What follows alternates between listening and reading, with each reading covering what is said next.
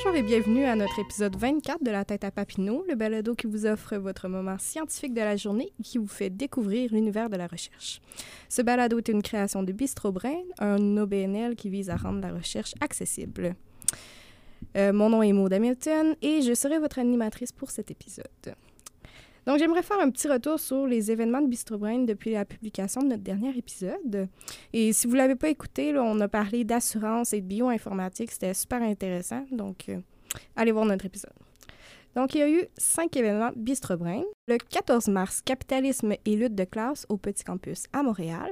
Le 15 mars, on a eu neurosciences et intelligence artificielle au Bocabière à Sherbrooke.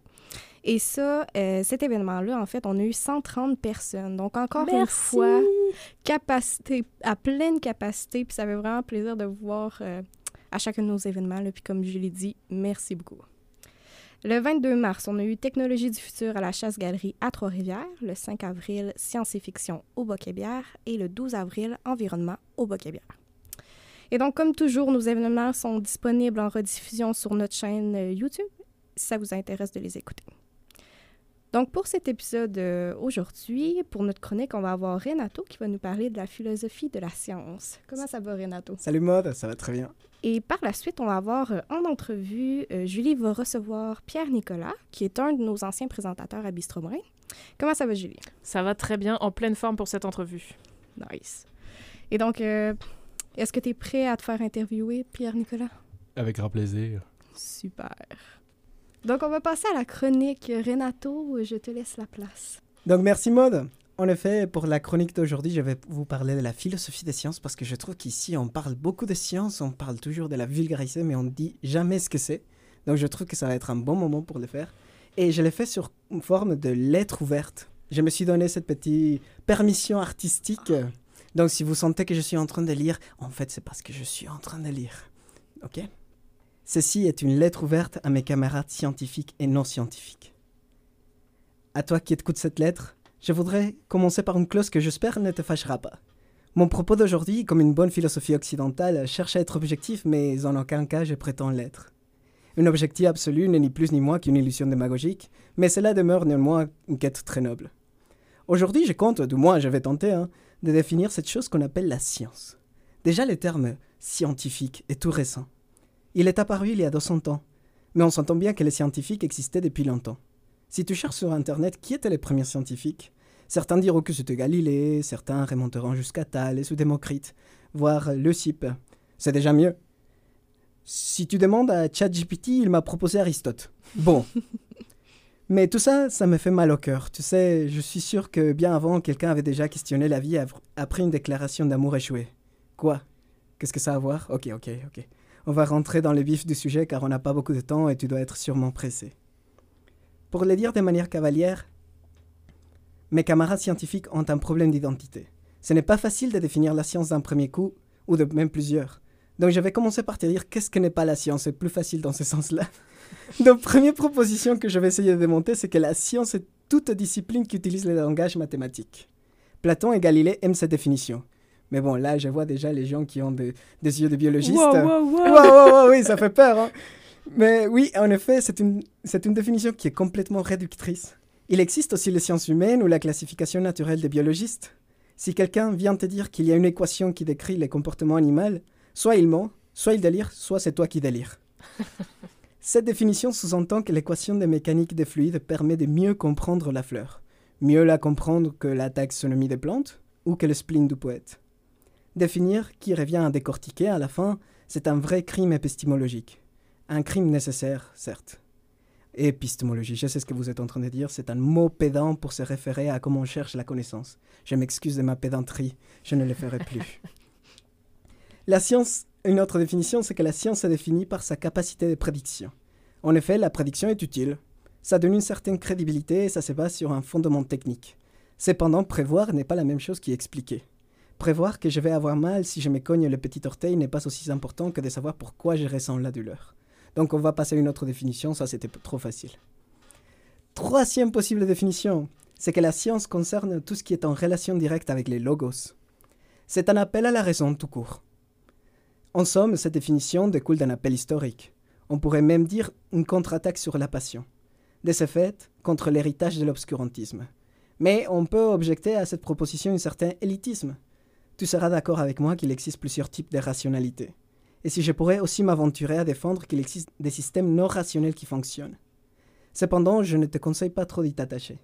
Je trouve que c'est la définition la plus dangereuse. La raison pure est nuisible. Par exemple, les nazismes étaient peut-être les régimes les, les plus rationnels de l'histoire moderne. Ils ont identifié un problème A, ils ont trouvé une solution B, efficace, logique et complète. La raison pure dirait que le génocide est écolo. Bon, ça a son sens, c'est vrai. Donc attention avec ces soi-disant intellectuels. Oh là là, quelle horrible insulte de se faire traiter d'intellectuel. Je te souhaite de réfléchir avec la tête, mais aussi avec, la, avec le cœur, avec ta peau, avec ton sexe, avec ton intuition, et si la sagesse le permette, avec les autres aussi. Et ça, c'est mon avis, et je l'ai dit avant qu'on m'accuse de subjectivisme. Quatrième définition, vous savez, c'est la dernière, c'est que la science est ce qui peut être vérifié sous un protocole d'expérimentation. Cet argument prétend que si on a une idée, on puisse la mettre à l'épreuve. Mais quelle méthodologie suivre pour réfuter mon idée? Il peut y en avoir plusieurs, non? Donc euh, je les essaye toutes. Et mon interprétation, ça joue, non? Est-ce que les scientifiques prétendent dénuer les secrets des dieux de la nature grâce à leur expérimentation? Malheureusement, oui. Je regrette de te dire que beaucoup de scientifiques n'ont pas appris la leçon fondamentale de l'humilité. S'il y a une pratique qui devrait te rendre humble, ça devrait être la science. Non seulement en faisant face à tout l'inconnu de l'univers, mais aussi à notre incapacité de réfutation. Si je n'ai pas démontré les oui ou si je n'ai pas démontré les non, nous sommes dans l'obligation de laisser la possibilité de l'être. Comme disaient les Grecs, le chaos est venu avant le cosmos, comme quoi les possibilités viennent avant les réalités. En plus, en plus, en plus, comment tu veux faire de l'astronomie avec l'expérimentation? Dans l'astronomie, on passe notre temps à avoir des idées qu'on met sur papier le mieux qu'on peut, mais après des expérimentations s'avèrent souvent compliquées, voire impossibles.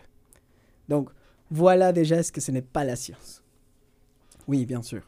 Je te mentirais si je te dis que les scientifiques n'ont pas essayé de définir la science. La communauté met en avant la neutralité et l'objectivisme. Les fils de Descartes ont hérité une raison de détacher l'objet. Actuellement, on se base principalement sur ce qu'on appelle le paupérisme, c'est-à-dire les principes de réfutabilité. Ces principes déclarent qu'on doit être capable de mettre à l'épreuve toute théorie, proposition ou corollaire, tout le temps, toujours, dans tous les cas. Et les scientifiques l'ont pris comme une espèce de saint graal qui permet de légitimer les théories en vigueur. Mais, mais, mais, mais, mais, mais, mais. Les conséquences sont plus profondes de ce que mes camarades pensent. Par exemple, considérons la proposition Tous les gens qui écoutent ces mots sont beaux. Tous les gens qui écoutent ces mots sont beaux.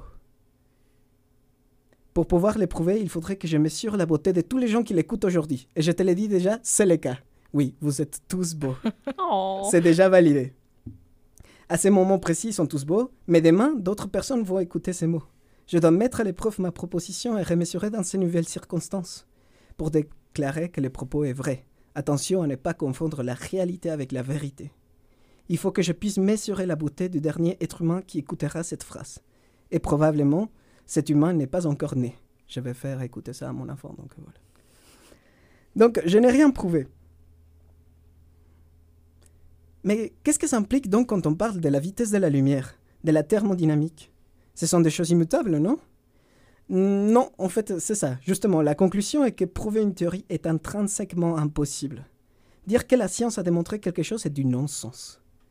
Par exemple, prenons la gravité. D'abord, on disait que si la pomme tombe vers la Terre, c'est parce que la pomme et la Terre s'aiment. Voilà ce qu'on disait. Ensuite, Newton est arrivé avec force égale masse fois accélération et on a dit qu'il fait, en fait, il existe un champ gravitationnel et de force. On te dira qu'on s'est approché de la vérité.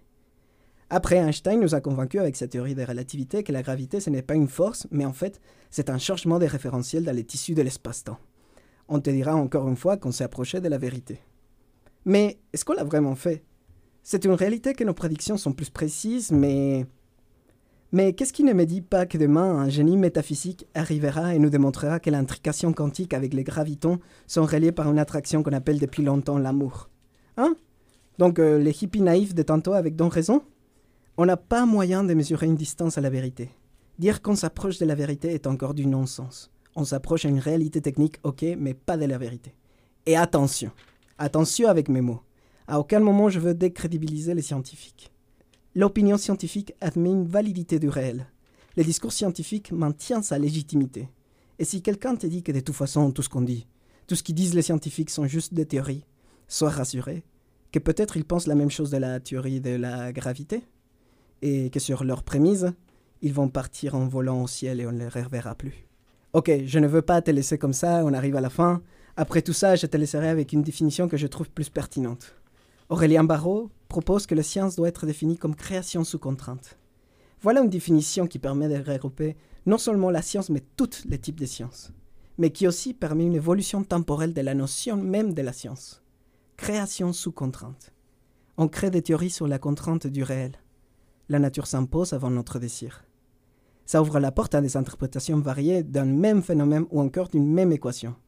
Ça ouvre l'esprit au fondament humain que les scientifiques peuvent se tromper. Et ça, je trouve ça très humanisant. Et pour les mots de la fin, je dirais que cette définition inclut autant une approche artistique que méthodique.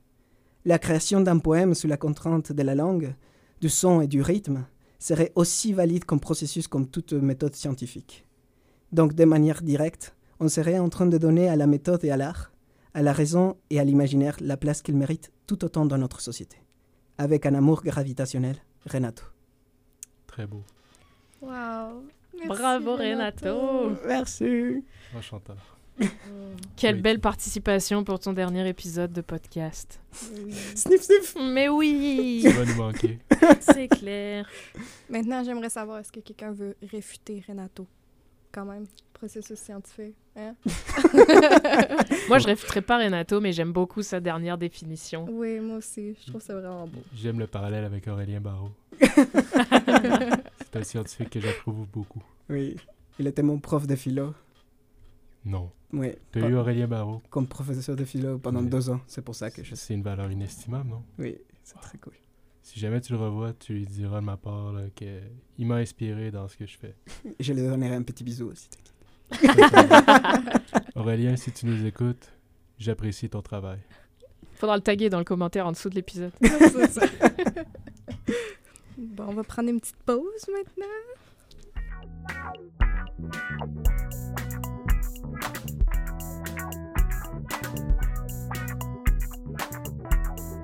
Sommes maintenant de retour pour le 24e épisode de La tête à Papineau et je vais passer le micro à Julie.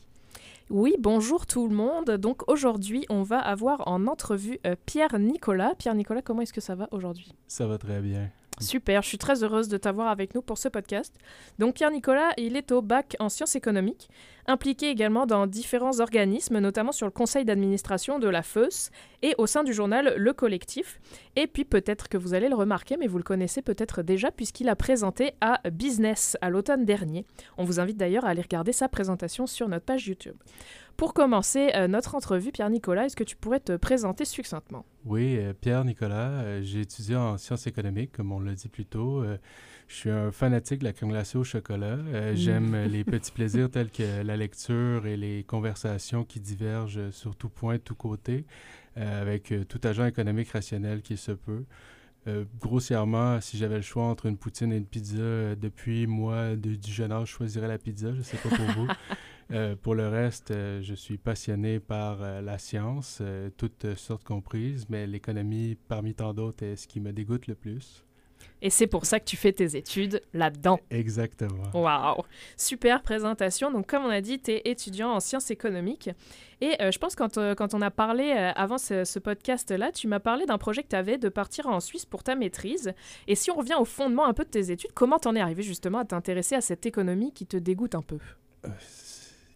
J'ai travaillé longtemps, j'ai un parcours que mes professeurs qualifient d'atypique, euh, donc j'ai travaillé beaucoup sur le marché du travail, euh, comme euh, certains d'entre nous doivent payer des factures. puis éventuellement, j'ai concrétisé mon, retour aux études parce que le marché ne pouvait pas m'offrir ce qui, me comblait. Je ne sais pas pour vous, mais un jour, sans qualification, tu, tu te rends compte que tu vaux mieux nécessairement que ce que tu fais, puis tu n'es pas assez efficace.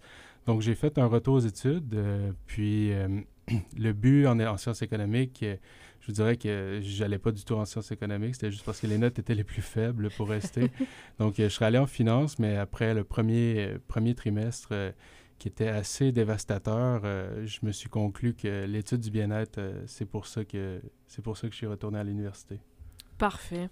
Donc ouais, un parcours, bah, comme tu dis, peut-être un, peu atypique, mais justement, c'est bien de voir aussi, je pense, pour notre auditoire, que les retours aux études, ça se fait bien, et ça se fait quand on en a la volonté, donc bravo pour ça. Tu as aussi d'autres implications, comme on a vu avec le conseil d'administration de la FEUS ou encore le collectif, qui ont jalonné ton parcours un peu. Qu'est-ce que tu apprécies spécifiquement dans ces implications? Puis pourquoi tu as eu la volonté de t'impliquer en même temps que tes études et que ton retour aux études finalement? J'ai souvent, j'ai souvent été porté volontaire pour des conseils d'administration, étant donné que je trouve souvent que les gens ne sont, sont, pas assez connectés avec les, les, personnes qui représentent. le conseil d'administration de la FEUS, je trouvais ça un peu un peu désolant le fait qu'il n'y ait pas de gestionnaire de l'école de gestion qui participe un peu au, processus décisionnel. Donc, la première euh, des idées qui m'est venue, c'est que si quelqu'un le fait, il faut que ce soit moi, parce qu'il faut, faut entamer le mouvement. Puis aujourd'hui, on a un exécutif qui est de, de l'école de gestion, ce que je trouve fantastique. Donc, euh, si j'ai été précurseur, sinon, ben, je suis juste un, autre idiot qui voulait juste euh, prendre sa place. Mais en fait, le but étant que euh, j'ai tous les outils pour savoir piloter l'avion, donc pourquoi je piloterais pas l'avion pour les autres? C'est une très belle façon, je trouve, d'expliquer de, un peu pourquoi est-ce que tu t'impliques. Et je pense que c'est quelque chose aussi qui ferait peut-être écho chez certaines personnes, parce que je pense que c'est aussi général le fait qu'on ait du mal à recruter des personnes pour ces conseils d'administration-là, puis tout ce qui est un peu processus décisionnel, même à l'université. Je pense, Maud et moi, on a été au RECMUS et elle est encore au RECMUS, puis c'est quelque chose euh, qu'on voit, qu'on vit aussi. En tant qu'étudiant, le coût d'opportunité est grand des fois. Exactement, exactement. Mais allez-y, impliquez-vous. Si vous nous écoutez, c'est un appel. Mais oui, c'est le fun, s'impliquer. Exact. La rémunération est plus que monétaire ici. Bien sûr, oh, bien plus que monétaire. Pour revenir justement à la monnaie et à l'économie, tu m'as mentionné que tu aimerais éventuellement travailler euh, dans une institution en lien avec la monnaie qui est la Banque centrale du Canada. C'est exact. Est-ce que tu peux nous, nous expliquer, pardon, peut-être rapidement Qu'est-ce que c'est que la Banque centrale du Canada, puis pour quelles raisons ça t'intéresse? Euh, la Banque du Canada, euh, c'est un peu, euh, comme on l'a peut-être regardé, c'est la Casa del Papel, c'est l'imprimante à papier, mais surtout, c'est l'institution qui, qui va avoir comme mandat de gérer l'inflation.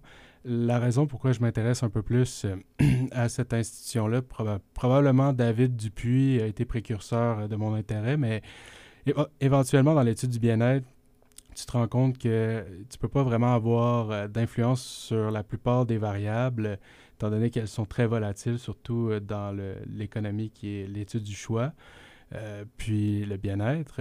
Donc, la Banque du Canada, son mandat, c'est de stabiliser l'inflation. Puis entre vous et moi, si le prix était pour doubler à chaque mois en hyperinflation, comme il s'est passé en Allemagne durant la Première Guerre, entre la Première et la Deuxième, en fait, ben, je, vous dis tout de suite, votre bien-être est circonscrit euh, assez, euh, de façon assez notable.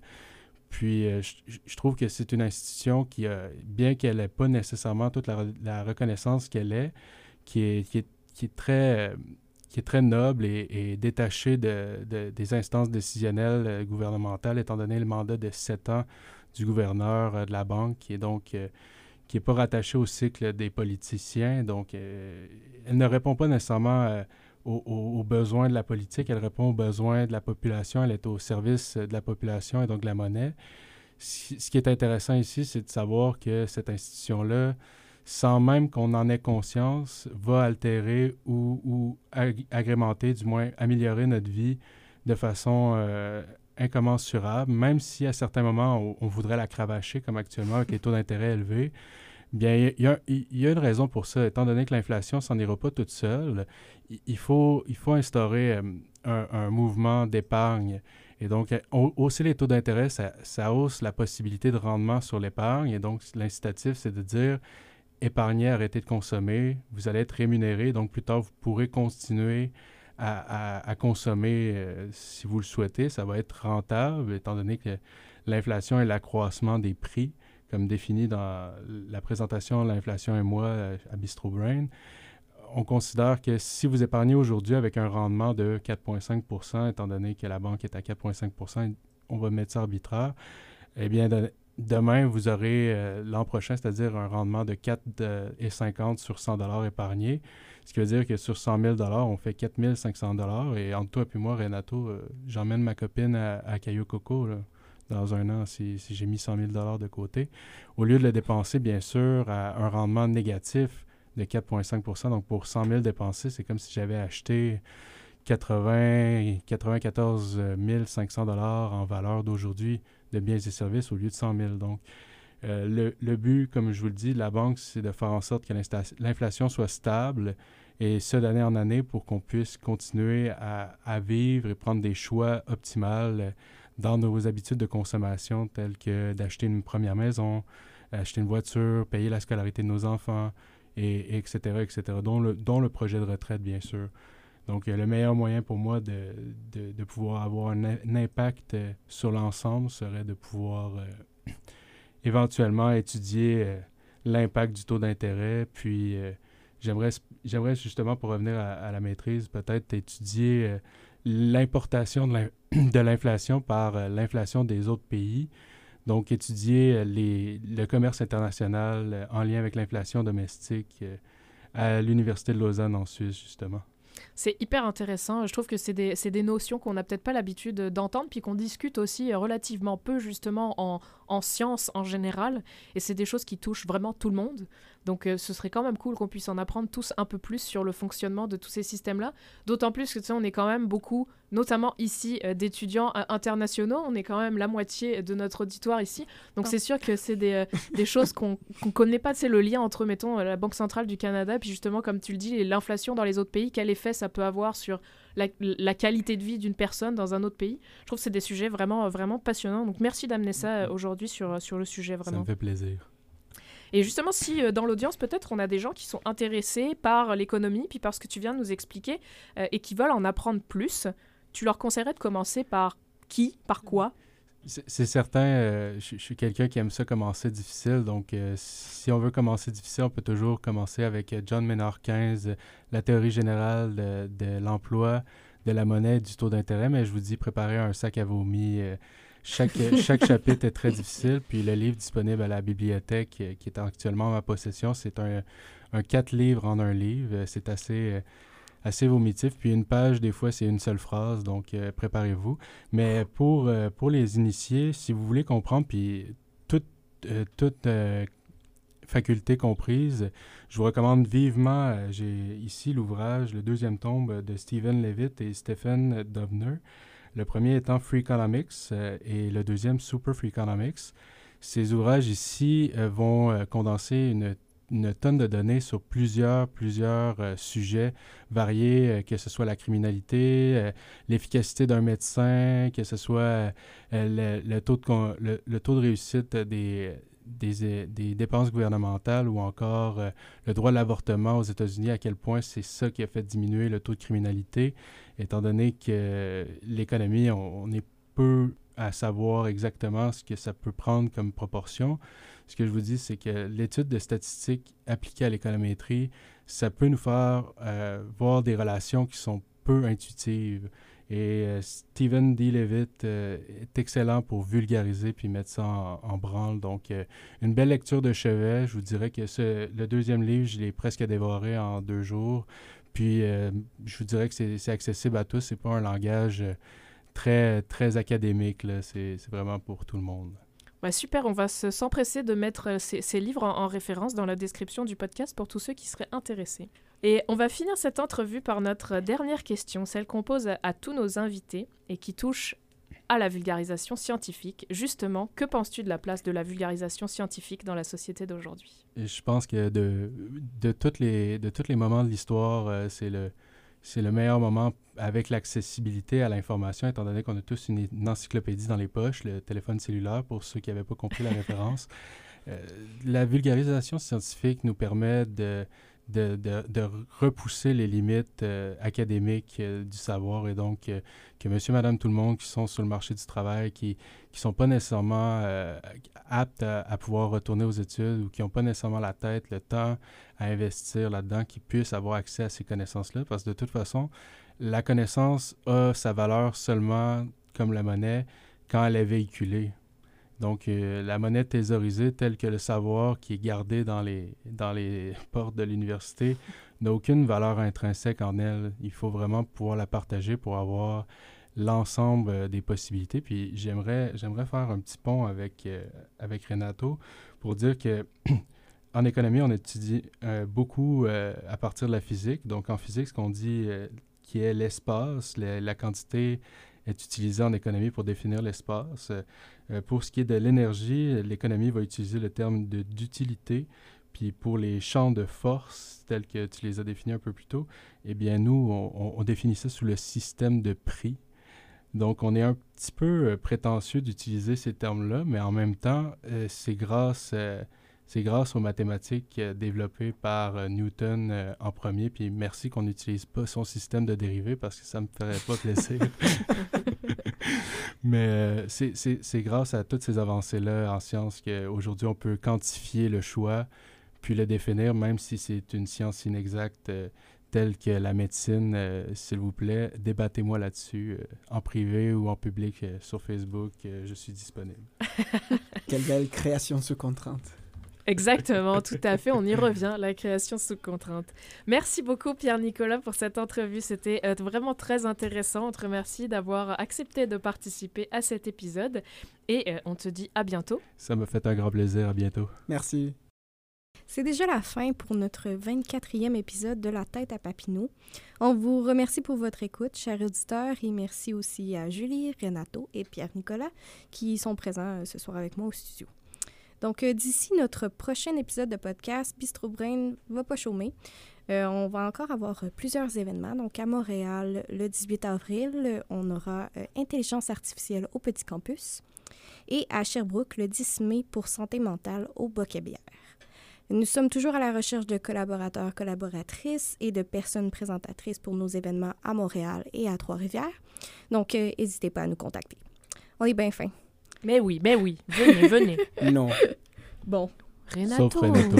Sauf Renato. faut Ah. écouter Renato. Il y a juste un beau sourire.